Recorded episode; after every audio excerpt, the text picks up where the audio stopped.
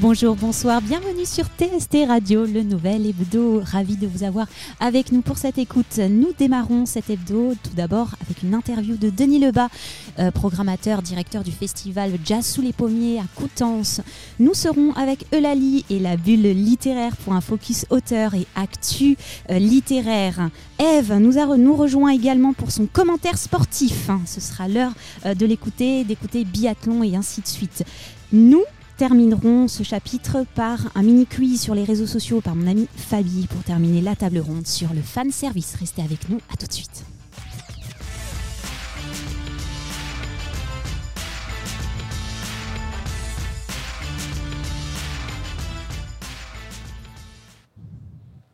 De retour sur TST Radio. Hello tout le monde Fabi est à ma gauche, le micro ouvert, ce sera beaucoup mieux. Ça serait mieux. Coucou Hello Comment ça va? Ça va et toi? Ça va super. Comment ça va?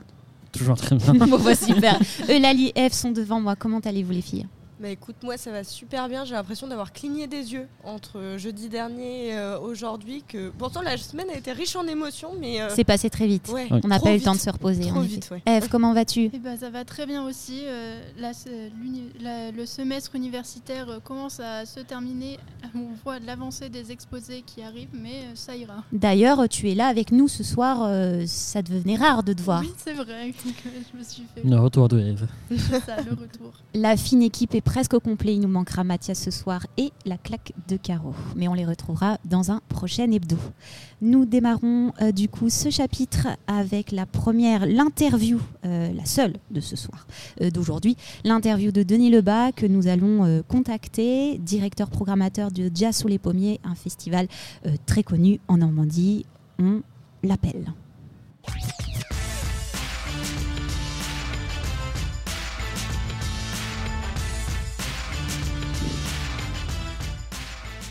Denis Lebas est avec nous au téléphone pour nous parler du festival de la dernière édition Jazz sous les pommiers. Bonjour Denis.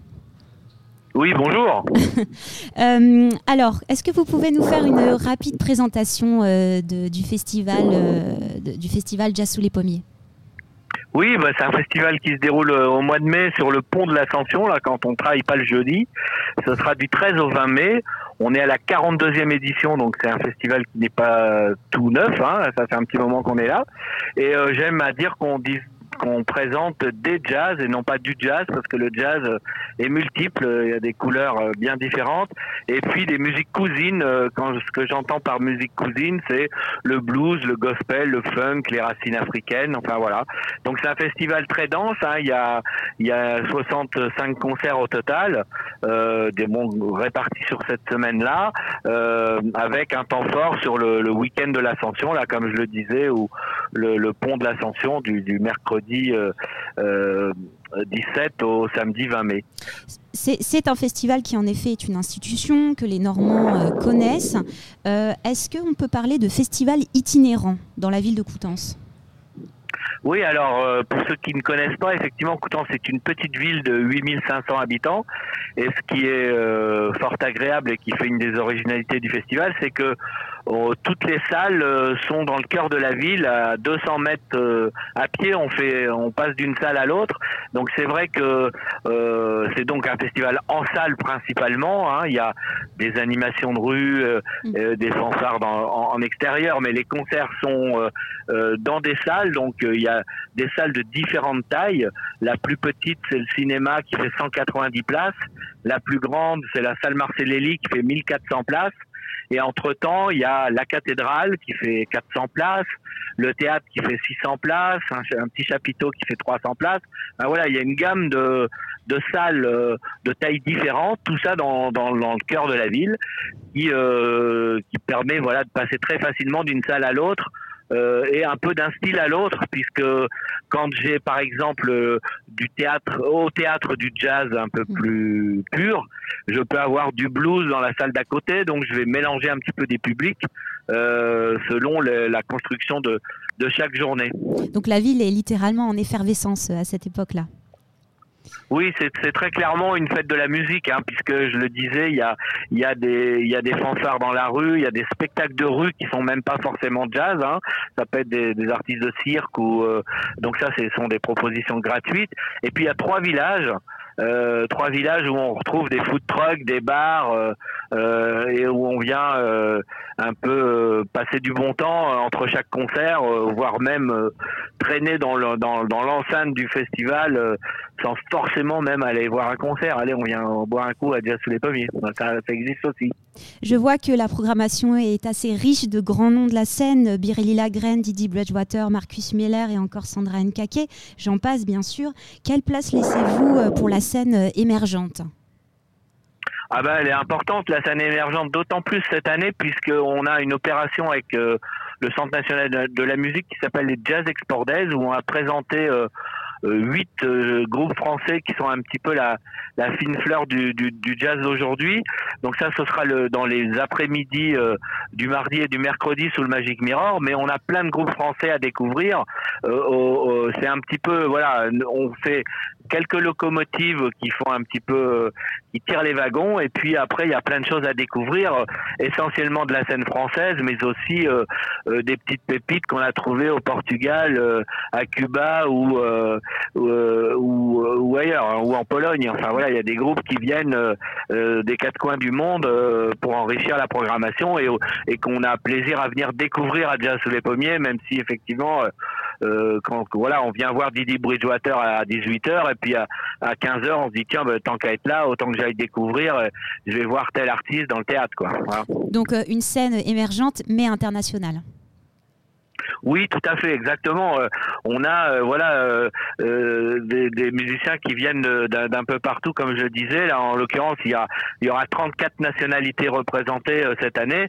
Donc voilà, il y a des Africains, il y a, y a des Européens, il y a des Américains, il y a, des Cubains. Y a voilà, c'est on essaye nous d'aller chercher des petites pépites chaque année et les gens sont voilà viennent pour quelques grands noms et puis pour découvrir tout un tas de gens, que ce soit euh, des gens qui viennent de loin ou des gens de chez nous euh, qui aussi euh, ont tout à fait leur place dans, dans, le festival. Alors justement, j'allais vous poser une question sur votre audience, à savoir vos spectateurs. Est-ce que ce sont des spectateurs de toute la France ou est-ce que c'est principalement des Normands? Est-ce que c'est principalement des Normands de la Manche?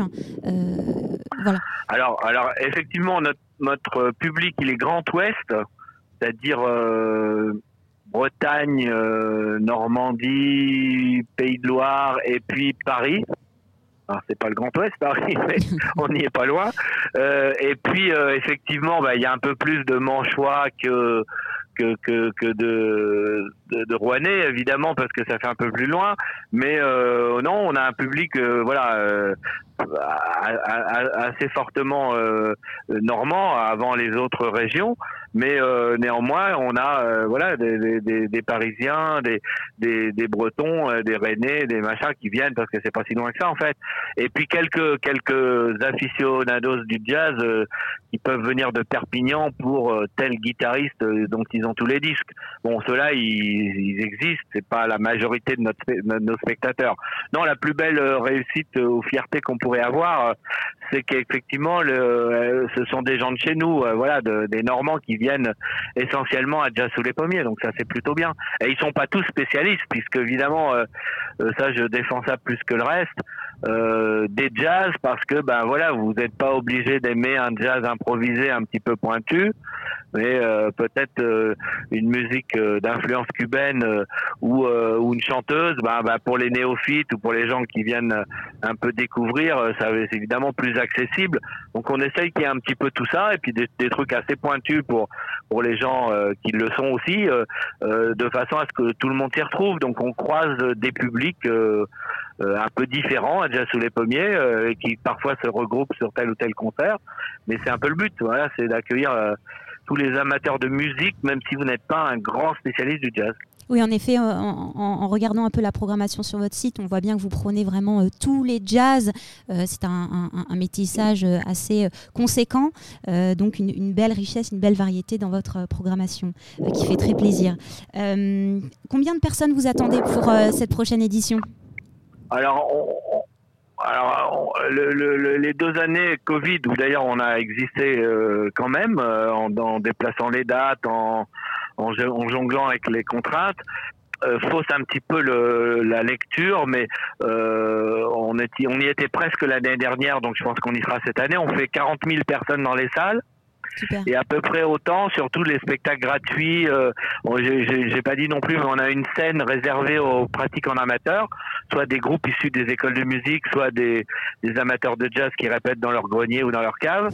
Euh, donc il y a une scène qui est dédiée à ça et les groupes s'enchaînent tous tous les tous les jours. Et ça c'est gratuit, donc il y a aussi des gens qui viennent voilà euh, au festival voir des voir euh, quelques concerts sans sortir euh, grand sous. Et c'est bien aussi que ces gens-là puissent y avoir euh, accès également. Et là, ben, on a euh, voilà des, des, des, écoles de musique, euh, des groupes d'écoles de musique, ça qui viennent d'un peu partout. Donc ça c'est chouette aussi. et donc si on compte les spectateurs de cette scène, les spectateurs des spectacles de rue, etc. On estime en gros à 40 visiteurs supplémentaires aux 40 spectateurs qui sont dans les salles. Donc ça fait quand même beaucoup pour une toute mm. petite ville. En effet. Donc c'est vrai que si vous venez à Coutances au mois de février ou, ou en plein festival, vous n'aurez pas la même euh, sensation. J'imagine qu'on peut retrouver toute votre programmation, les masterclass, les expositions euh, et euh, tous les plus du festival sur votre site. pour la billetterie, est-ce que c'est également en ligne? Oui, c'est déjà en ligne. Euh, il faut, faut pas trop tarder si vous avez déjà pointé quelques concerts précis, parce que euh, il y a des salles, comme je l'ai dit, qui sont pas géantes. Donc euh, les plus petites salles, si tout le monde s'énerve au même moment, ça peut aller assez vite. Et puis donc ouais, il y a tous les extraits sur le site du festival avec une vidéo pour pour chaque pour chaque groupe. Et puis il y a, aussi euh, des playlists sur Spotify ou sur Deezer, euh, ben pour euh, ceux qui sont plus en version audio qu'en version vidéo. Mais voilà, prenez le temps de, vous plonger dans notre site et puis je pense que ça vous donnera envie de, de cocher quelques concerts. Je n'en doute pas. Merci beaucoup pour cet échange, Denis Lebas. Donc, je le rappelle, programmateur, directeur du festival Jazz sous les pommiers. Pour tous les Rouennais, n'hésitez pas à vous déplacer. C'est du 13 au 20 mai 2023. C'est bientôt. N'hésitez pas à acheter vos places sur euh, le site euh, Jingle.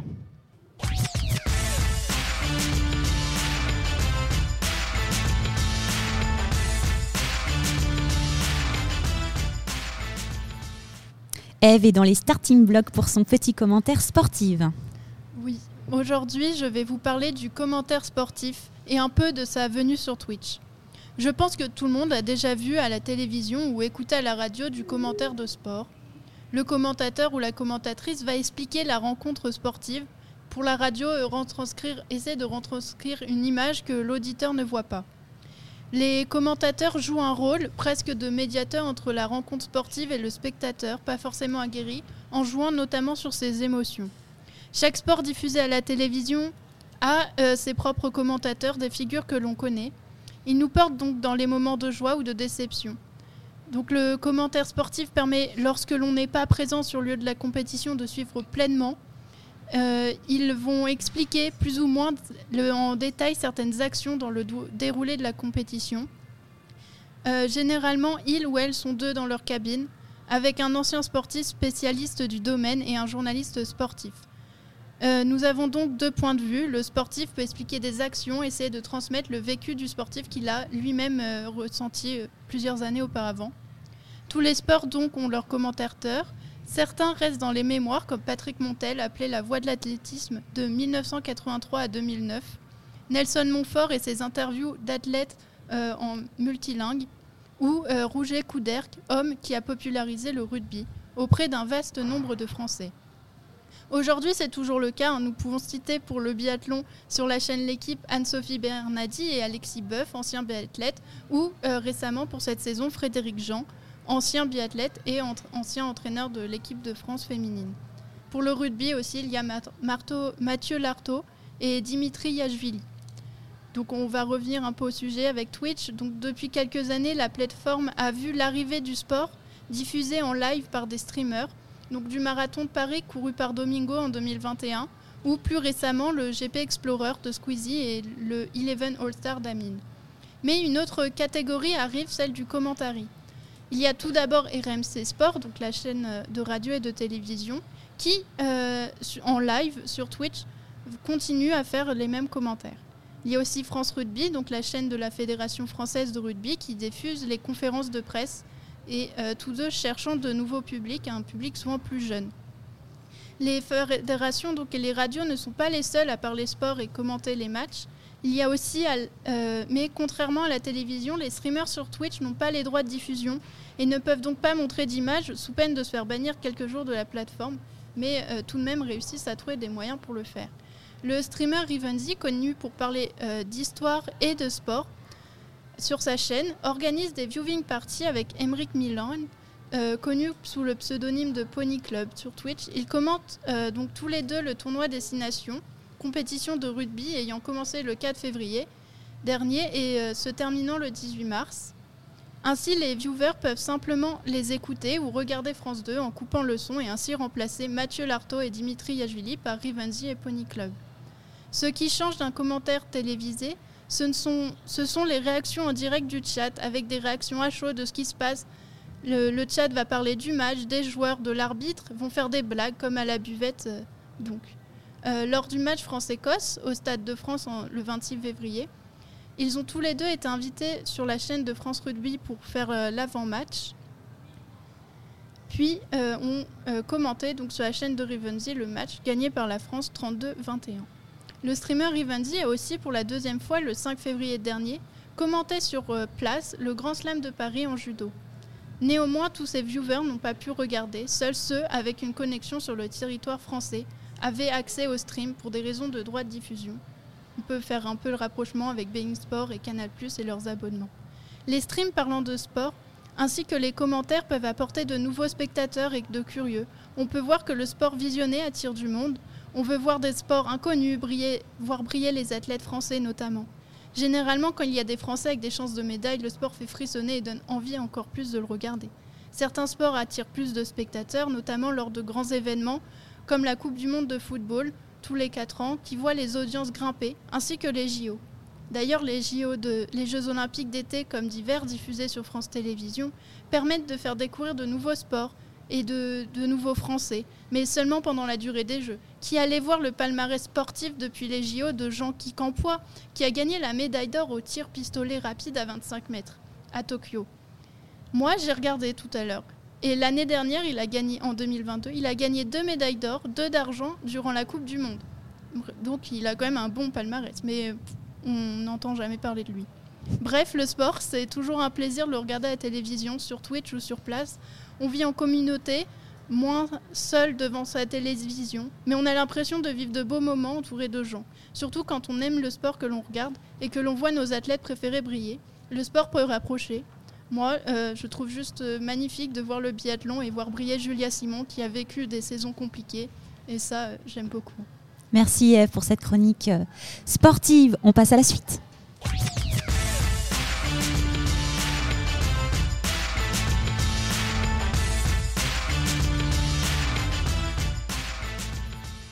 C'est le moment cocooning avec la bulle littéraire de Lali qui nous a rejoint pour un focus auteur et actualité littéraire. Et oui, avec euh, cette belle journée du 8 mars euh, de- des droits euh, internationaux de la femme, j'ai décidé de faire un petit focus femmes dans la littérature parce que c'est vrai, elles sont mises de côté depuis trop longtemps et donc j'avais envie de leur faire un bel hommage. Puisque quand on pose la question aux personnes autour de nous, ou euh, même si vous, vous vous posez la question, quand vous pensez à un homme euh, célèbre du 21e, du 20e, du 19e ou du 18e, souvent facile d'en dire, d'en dire 1, 2, 3, même, euh, même 10. Par contre, pour les femmes, bon, 21e, euh, ça va, on est dedans, 20e, on s'en sort. Mais là, du tac au tac, une femme du 19e, 18e, un petit peu plus compliqué. Et j'avais vu ça euh, par un micro-trottoir sur TikTok, que peu importe l'âge, le genre, la catégorie socio-professionnelle, bah, dire des femmes qui sont importantes euh, et qui ont contribué à l'histoire, bah, c'est pas facile. Donc, où sont les femmes? Eh bah, pas dans nos manuels scolaires apparemment, parce que même moi, faisant partie de la génération Z, j'ai très peu de souvenirs de femmes ayant marqué mon collège et mon lycée. Ça a été par euh, des recherches personnelles et mes études en histoire qui m'ont fait découvrir des vies inspirantes et qui ont pu, moi en tant que femme, euh, m'inspirer pour ma propre vie. En littérature, ça fait que depuis très peu de temps qu'on a euh, des femmes, auteurs, autrices, écrivains, écrivaines, puisque c'est encore euh, un grand débat de comment euh, une femme doit se qualifier quand elle écrit des livres euh, aussi, s'assumant pleinement sous, leur, euh, sous ce genre. Donc forcément, big up à Georges Sand, Madame de Lafayette et Louise Labbé ayant écrit sous de nombreux pseudonymes pour citer les plus connus. Car après un passage sous silence ou comme je l'ai dit, une publication anonyme, doucement, on a ouvert nos portes aux femmes dans la littérature à partir du milieu XXe siècle pour en arriver aujourd'hui, en 2022, à notre prix Nobel de littérature, Annie Ernaux. Aujourd'hui, mon focus euh, écrivaine ne sera pas sur elle, même si j'ai écrit, même si j'ai lu une majorité de ses livres. Je vous invite pourtant à le lire pour l'engagement et la poésie qu'elle a à nous partager. Mais je souhaite vous offrir une lecture douce, simple, mais qui ne veut pas dire niaise. Une simple berceuse sur des thèmes ô combien importants de la vie, avec des personnages si humains. Je vous parle de Agnès Martin-Lugan. Elle a fait sa première autopublication en 2013 avec Des gens heureux lisent et boivent du café, comme je suis d'accord avec ce titre. elle va euh, donc faire cette autopublication et ça va tellement bien fonctionner pour elle qu'elle a signé pour la maison d'édition Michel Lafon. Depuis 2013, on a la chance d'avoir une parution par an, qui est quand même un extraordinaire travail. Et la dernière publication que nous avons est sous le titre de La déraison. Nous avons, comme je le disais, des thèmes prenants, que ce soit le deuil, la reconstruction, l'addiction au travail, l'adultère ou encore les secrets de famille. Donc tous ces thèmes que nous avons tout autour de nous, que ce soit personnellement ou par euh, la famille, les amis, etc. Les thèmes sont, comme je l'ai encore dit, prenants, mais la peinture est d'une grande légèreté. Elle montre toutes ces, ces vies si différentes, mais en ayant une écriture très simple, et c'est ça qu'on aime chez elle à savoir qu'elle était psychologue clinicienne et quand on voit la construction psychologique de chacun de ses personnages, dont celui de Diane, que l'on retrouve dans plusieurs de ses romans, en effet, c'est pas étonnant. Car on s'identifie, on se pose les mêmes questions qu'elle nous pose, et pourtant, c'est pas un livre euh, philosophique comme on a pu avoir avec Spinoza, Nietzsche euh, et tout autre où on bute à chacun, chacune de leurs phrases. Elle écrit à partir d'une angoisse souvent. Par exemple, le premier livre, comme je, je l'ai dit, Les gens heureux lisent et boivent du café, c'était une angoisse de maman lorsqu'elle a eu son premier enfant où elle s'est dit mais si je le perdais ainsi que mon mari, qu'est-ce que je deviendrais? Angoisse que je pense beaucoup de mamans ont eu euh, au cours de leur vie. Et ces angoisses si naturelles que parfois on a besoin de lire et qui permettent de les extérioriser. Elle a eu plus de 3 millions de ventes en France et à l'étranger, car elle est publiée aussi dans plus de 30 langues différentes, euh, un véritable exploit. Elle cite son écriture comme lui donnant des ailes, et je vous assure qu'elle nous en donne aussi. J'ai lu une bonne partie de ses livres, prenez-en un au hasard dans une librairie, et vous ne serez pas déçus. Pour finir, j'ai deux actualités littéraires. Alors, c'est pas des focus sur les femmes, mais il faut quand même en parler. La dernière fois, j'avais parlé de Agatha Christie. Eh bien, il y a un point commun avec Roald Dahl. Je suis désolée si j'ai mal écorché son prénom, mais c'est pas facile. Alors, pour ceux qui n'ont pas le nom en tête, c'est l'auteur de Charlie et à la chocolaterie, pardon. Et bien que ces deux auteurs ont comme point commun une réécriture à titre posthume, puisqu'en effet, Agatha Christie avait un livre, Les Dix Petits, et je n'ai pas besoin de dire la suite, qui a été réécrit en Et ils étaient 10, on comprend pourquoi. Et là, pour Roald, du coup, je vais l'appeler par son prénom, ça va être plus simple. Euh, il faut savoir qu'il va y avoir aussi des changements, dont les termes blanc et noir. Donc ce sera uniquement euh, un changement en anglais, puisque les termes black and white ont une mauvaise connotation dans la langue euh, anglaise. Et c'est donc pour faire évoluer le livre par rapport à la société et à l'évolution du langage. Là où est mon avis, c'est que bon, en ce qui concerne les termes euh, racistes et de maladie, en effet, je suis d'accord pour les changer parce qu'on a quand même une évolution et on ne voit pas les mêmes choses qu'au 19e siècle. Pour autant, il va également remplacer des adjectifs descriptifs tels que les mots gros, minuscules, etc. Et donc, je vous la pose à vous, mes chers auditeurs. Est-ce que vous trouvez ça normal, le fait que tous les adjectifs donnant une information sur le physique des personnages doivent ne plus être cités tels quels Vous sentez-vous persécuté lorsque l'on dit que quelqu'un est trop gros, trop petit, trop grand, trop mince, etc. Et est-ce que l'auteur aurait été d'accord, puisque euh, c'est une modification à titre posthume, puisqu'il est décédé il y a plus de 30 ans quand même? Et actuellement, ça crée à la censure de partout, tout en sachant que cet auteur faisait partie de la catégorie de la fantasy, donc une hyperbolisation des personnages qui ne sont même pas humains. Donc, par contre, à savoir déjà qu'il y a déjà eu des modifications avec Charlie à la chocolaterie en 2010, puisque les Oompa Loompa étaient des noirs esclaves et maintenant ce sont des blancs salariés. J'ai pas besoin d'expliquer pourquoi. La deuxième actualité, c'est la publication française de La mâchoire de Cain. Alors pareil, je vais écorcher son prénom, c'est Édouard Powix Mater, euh, publié en 1934. Et c'est qu'en 2023 qu'on l'a enfin en publication française. C'est un roman où on, découpe chaque page, on les surligne, on écrit dessus. Si vous n'étiez pas déjà convaincu avec ma chronique euh, de Comme un roman de Daniel Pennac, on a le droit de faire tout ça sur les livres, bah là on est obligé. En effet, il y a six meurtres, donc six enquêtes à élucider, six assassins, six victimes. Toutes les pages sont dans le mauvais sens et le but, c'est de devoir les remettre dans le bon. Pour les petits malins, il n'y a qu'un seul sens de lecture et nous sommes à la fois donc lecteurs et enquêteurs. C'est une véritable énigme littéraire qui ne fait pourtant que 100 pages et uniquement trois personnes ont réussi à le mettre dans le bon sens depuis 1934. Alors surprenez-nous, l'équipe de TST Radio, et sachez que si vous réussissez à le mettre dans le bon sens, vous pouvez gagner 1000 euros et un an de livres gratuits de poche euh, par la maison, la d'édition. Le mot de la fin, je suis toujours sur la dacha de Agnès Martin-Lugan parce que comme je vous ai dit, j'ai cligné des yeux cette semaine, j'ai pas eu le temps. N'hésitez pas à me partager vos joies littéraires afin que je puisse euh, vous créer vos chroniques. Je vous souhaite une bonne lecture avec votre meilleur plaid et boisson. Et encore une fois, c'était un véritable plaisir de partager cette bulle littéraire ensemble. Merci beaucoup, Eulalie.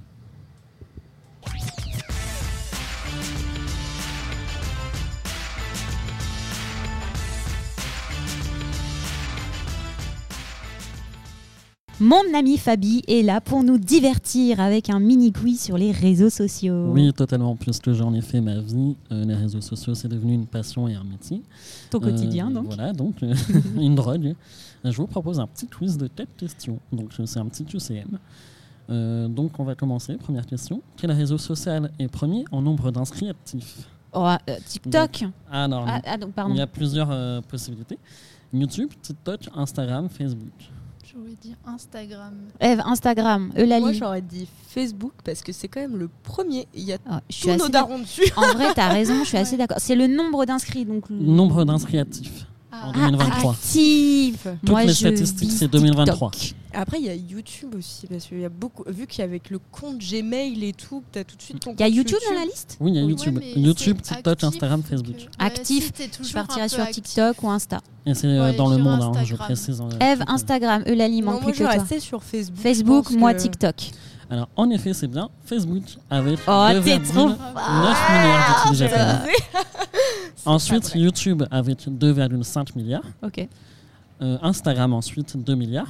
Et TikTok 1 milliard. Donc on parle Ah, de ok. statistiques Ah, évidemment je suis Hyper mondiales. étonnée. Il y a tellement de vues sur une vidéo que tu te dis, bon, bah, du coup, ça brasse vachement Mais de on monde, ça brasse des profils. que, que TikTok, c'est une personne sur huit du coup qui est actif. Mais c'est surtout que euh, après TikTok sur, la stat- sur les statistiques récentes de cette année, c'est l'application qui a le, fait le, le plus de progression en nombre d'actifs et d'inscrits. Euh, plus 24% cette année Mm. notamment.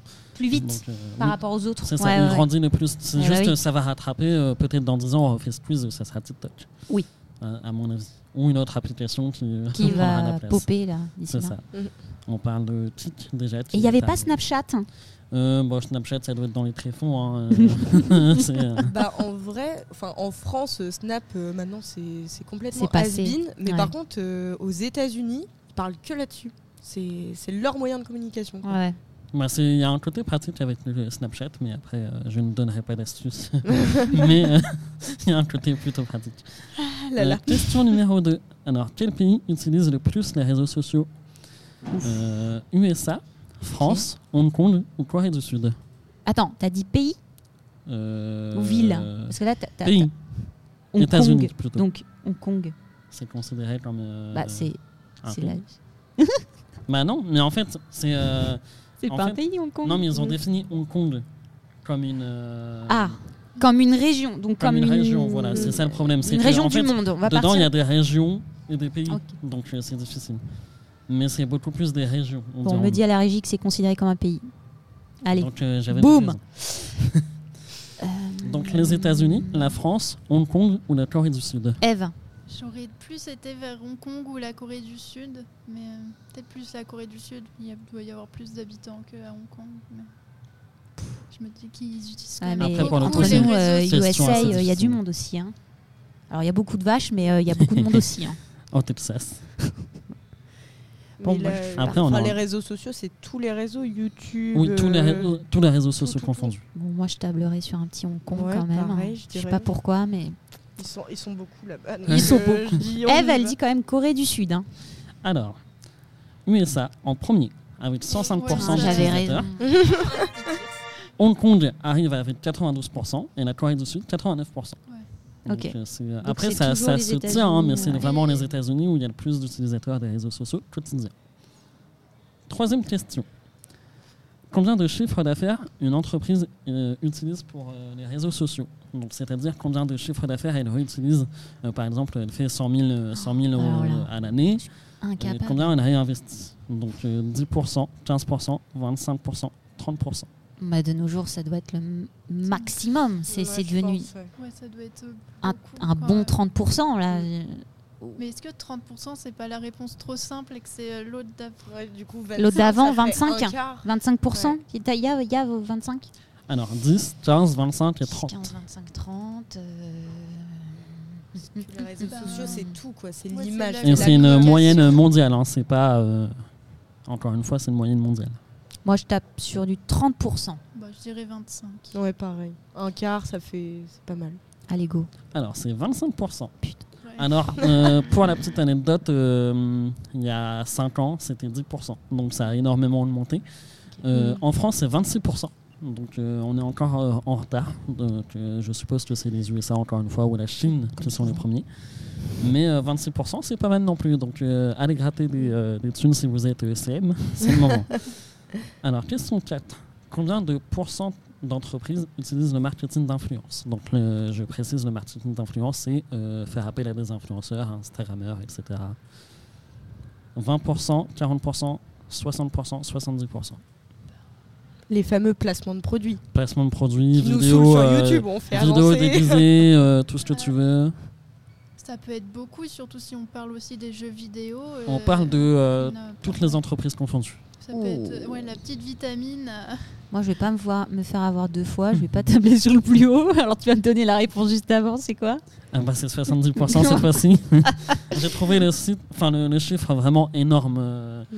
euh, C'est-à-dire que le budget de, de marketing, c'est euh, les trois quarts de l'influence finalement. Bon, bah, va pour du 70%. Ouais, franchement, là, pour le coup, là, je vais faire euh, l'inverse. C'est, je crois que je vais prendre le plus haut parce que je pense à une marque, j'ai déjà vu en placement de produit. Que ce soit sur C'est Insta, sur Facebook, Bien sûr. sur YouTube et tout. Donc, euh, Et Toutes les grosses marques. C'est devenu normé de Ouais, mais même les petites marques, il y a des trucs, euh, des, des petites boutiques, machin. Bon, ils prennent des petits influenceurs, mais tu les vois. Donc, moi, je prends la plus haute. euh, C'est vrai qu'il y a des marques, euh, tu les vois, des fois on n'en voit plus, puis euh, pendant euh, deux mois il n'y a que. Il y a Ouais, mais attention, C'est tout parce le qu'il y a des monde n'a- campagnes, justement. n'a pas un budget euh, Oui, conséquent comme celui-ci pour pouvoir l'injecter dans du marketing d'influence. Mm. faut faire attention à ça aussi. C'est euh, c'est quand même un coût, donc euh, Il faut réfléchir, il y a des stratégies qui sont mises en place. Et euh, comme tu dis, Eve, en effet, c'est par période. Euh, généralement, ils vont pas faire des campagnes toute l'année. Ça sera euh, sur un lancement Ce de produit. Ou, euh, ouais. C'est vraiment euh, choisi. Et euh, bah, l'in- l'intérêt de ça, c'est que euh, on vend plus avec une image de marque de quelqu'un d'autre que sa propre image de marque. C'était quand même euh, grave, je trouve. les filles, vos réponses. euh, bah, la plus haute, je l'ai pas en tête, mais la plus haute. Ce qui est très bien, c'est que vous n'avez pas du tout été attentif sur la réponse Non, que j'avais donnée parce que je l'ai donnée 60 entre Ouais, temps. 70. euh, tout- j'ai entendu J'ai dit 70 moi tout Bah à ouais. l'heure. hein. Attention, je, je non, mais justement, dessus. j'ai donné la réponse. Ah yes C'était 70%. Et je trouve ça énorme. C'est énorme. immense, C'est vertigineux. Parce que ouais, ça représente beaucoup quoi. Ouais, c'est ça. Mais oui, mais c'est les chiffres de 2023. Donc, euh, euh, petite question comme ça, combien de temps passez-vous sur les réseaux sociaux par jour? Beaucoup trop. Euh, Alors moi j'ai mon hebdomadaire. Je passe actuellement 10 heures sur Instagram par semaine. C'est une bonne moyenne. Tu passes énorme. plus de temps que moi? C'est grave. euh, je regarde plus, mais euh, je pense que je peux être à ouais, vers 10 heures euh, en total parce que je vais souvent sur euh, Twitter, Instagram. TikTok, je l'ai enlevé parce que ça, je perdais trop de temps de ma vie dessus, mais. euh, Mm. pas mal. Alors, euh, moi, je- Fabi me montre Des voilà, images exclusives. me montre son diagnostic là euh, hebdomadaire. Je te rappelle que là, nous enregistrons, nous sommes jeudi, donc ça Oui. ne compte pas. On verra ça, pas, dimanche on verra soir. dimanche. Mais euh, journalier. T'es quand même à euh, 4h, à 4h19 Aujourd'hui. minutes. hein. Ouais, c'est pas mal.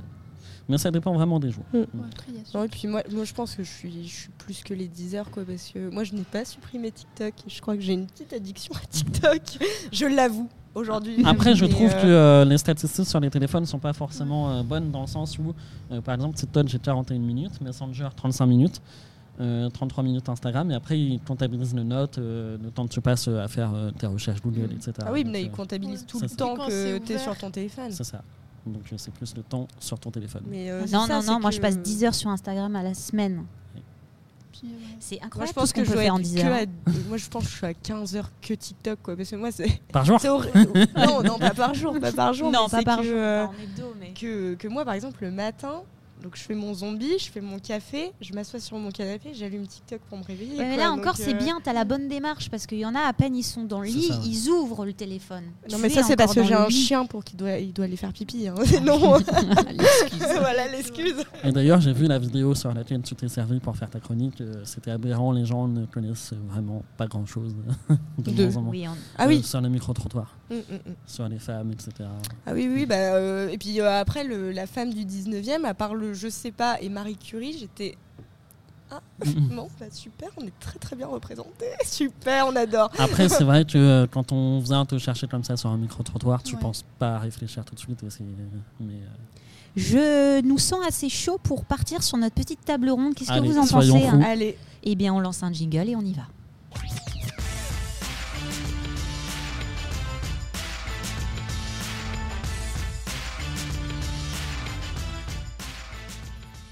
Je rappelle que Eulalie, Eve et mon ami Fabi sont bien là pour cette table ronde qui va euh, clore, décidément, je n'y arriverai pas, clore cette, euh, cet hebdo. Nous avions convenu ensemble la semaine dernière de parler du fan service. Après peut-être discussion, est-ce que nous changerions euh, de, de- d'édito, de, de on ligne peut changer d'édito dans Ah. le sens où je, je trouve qu'il y a beaucoup plus de choses à, à dire dans la cancel culture. Il y a plein de sujets actuels qu'on peut euh, Mm. lancer. euh. Qui pourrait me définir Cancel culture Ouais. Euh, tu dis quelque chose qui ne convient pas à une majorité, euh, tu n'existes plus dans ton métier. Eulalie, tu aurais un exemple de cancel culture. Attends, attends, attends. J'en ai une très bonne, hein, sinon euh, tu Vas-y, parce que Magic Caroline, euh, notamment, à cause de sa transphobie. C'est- euh, Oui, oui. Euh, les gens ont boycotté le jeu, entre guillemets, alors que c'est devenu la meilleure vente de tous les temps de AAA. Donc le boycott euh, ne fonctionne que pour une minorité, mais ça, euh, dirons-nous que c'est l'apanage de Twitter. C'est ça. Puis après, moi, niveau cancel culture, c'est tout ce qui va être euh, drama sur les réseaux sociaux. Donc, euh, pas forcément euh, les gens de la télé-réalité, tout ça, mais là, euh, je sais pas si vous suivez le drama euh, Selena, Gole- Selena Gomez pardon, et euh, Harley Bieber, tout ça, mais c'est. Enfin, Qu'est-ce qui se passe Hello Eh ben, Bieber c'est ça. C'est pas trop ma que, sphère.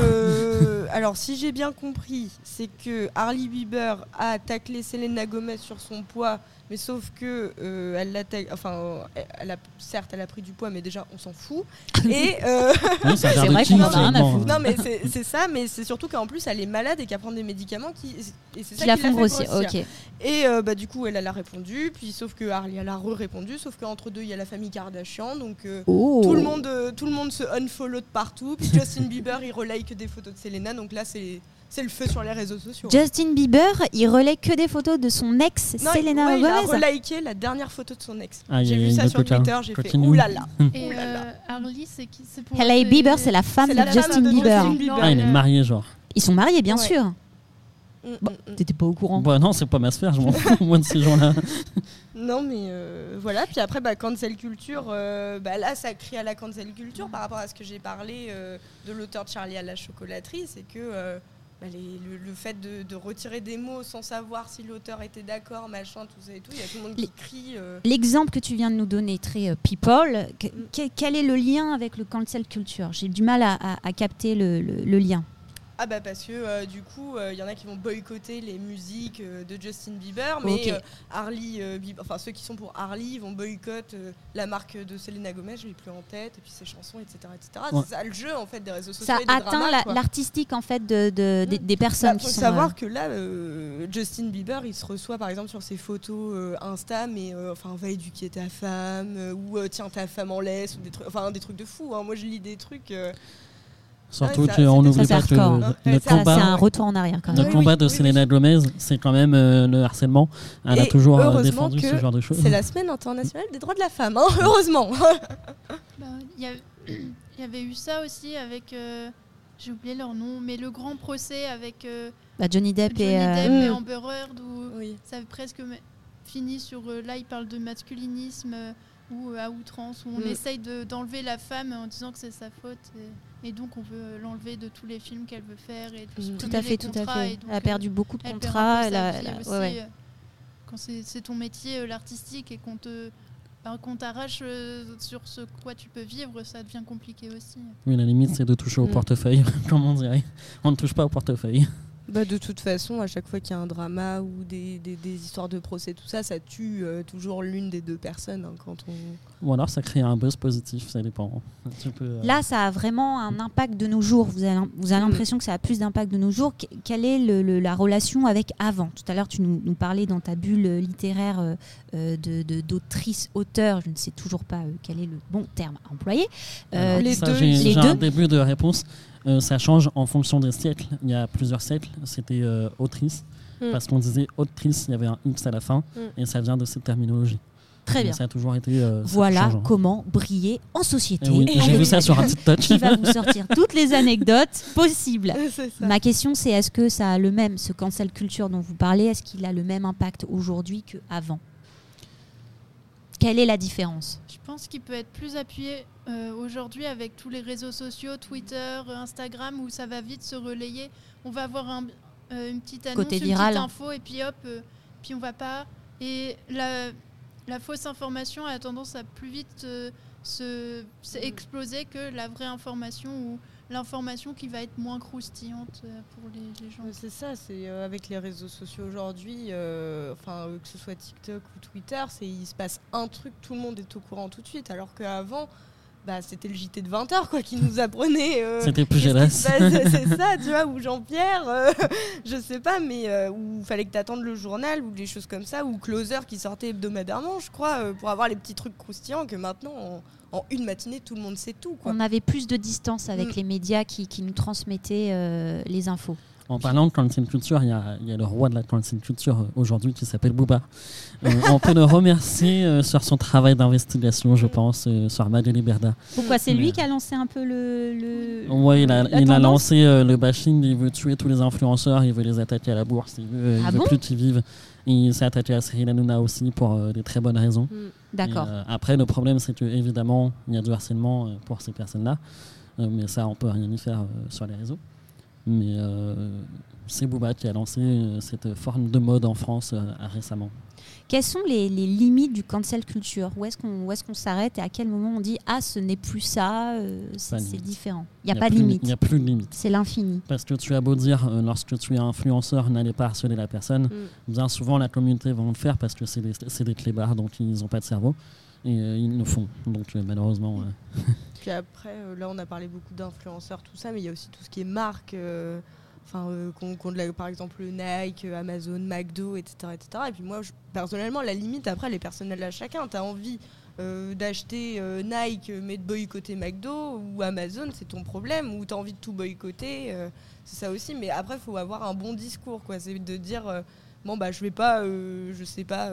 tracher sur Amazon et puis le soir manger un Big Mac là enfin en fait, il faut avoir un discours cohérent, c'est tout, et puis réfléchir par soi-même surtout. C'est ça le plus important. Sauf que c'est assez contradictoire parce qu'avec les réseaux sociaux, il n'y a pas d'argument, il n'y a, pas de, Mm. de- de- il y a pas le temps en fait d'écrire vraiment ce qu'on pense et, et qu'on Mm. l'articule autour de, de- ce qui se passe. Donc Mm. c'est assez con- contradictoire avec même, la c'est ce tendance. que- C'est ce que j'ai dit, euh, enfin c'est ce que je disais, c'est qu'avant, bon, bah, on avait le journal et puis euh, bon, c'était euh, les médias classiques et c'était des journalistes qui nous expliquaient. Donc normalement le point de vue est neutre, etc. etc. Donc c'était à nous de faire notre propre avis. Que là, bon, bah t'as euh, Jean-Yves euh, du 75 qui dit son avis, Sophie du 44 euh, qui dit le sien, et puis agrémenté par un influenceur X ou Y, bon bah les avis sont déjà posés sur la table, et puis euh, bon, bah on lit, et puis on dit ah bah oui, je suis d'accord, et puis voilà. En, en fait, ce que, tu, ce que tu racontes, c'est intéressant parce que ça crée des sphères, ça crée Mhm. en fait des communautés. Et du coup, j'imagine que ça amène le, le fait de se diviser tout Oui, doucement. et ça crée une forme de complotisme et de, euh, d'entre-soi. Et euh, souvent, euh, les algorithmes créent ces bulles-là parce que ils te forcent à rester sur l'application et tu es confortable dessus. Donc, euh, l'algorithme te favorise le contenu que tu, veux voir. C'est toujours ça le problème. Est-ce que le réseau social change ta, ta vision du monde? Non, il, euh, il conforte ta vision du monde. Il va aller toujours dans ton sens. Ça, c'est une sacrée Ouais, phrase ça, de fin. Et c'est effrayant. C'est pas effrayant, c'est- à, vous d'éveiller, euh, euh, votre conscience et de, euh, de faire attention à ce que vous lisez ou voyez sur les réseaux sociaux. C'est ça, l'algorithme TikTok, il est incroyable. C'est que j'en parlais avec mon conjoint ce matin. Je lui dis, enfin, je lui montrais des vidéos, tout ça, puis je lui dis, tu te rends compte, TikTok, ça fait peut-être un an et demi que je l'ai. Il m'envoie que des vidéos de, de, de ce que j'aime ou de mon Mhm. parti politique, etc. Il a compris, alors que j'ai jamais tapé euh, le nom de mon parti politique, il a compris quel parti politique je suivais. Oui, C'est par euh, de temps ouf. de vue, C'est ça. par euh, tout- ouais. Puis par le RGPD où ils vont chercher un petit truc et puis voir peut-être sur Google, t'es allé taper euh, meeting de trucs et Mm. puis ils vont aller, ils vont faire ah tiens, elle aime bien le Et, truc. et je vais euh, peut-être euh, rejoindre Eve par rapport à ça. Euh, TikTok a pris euh, très cher au niveau européen là.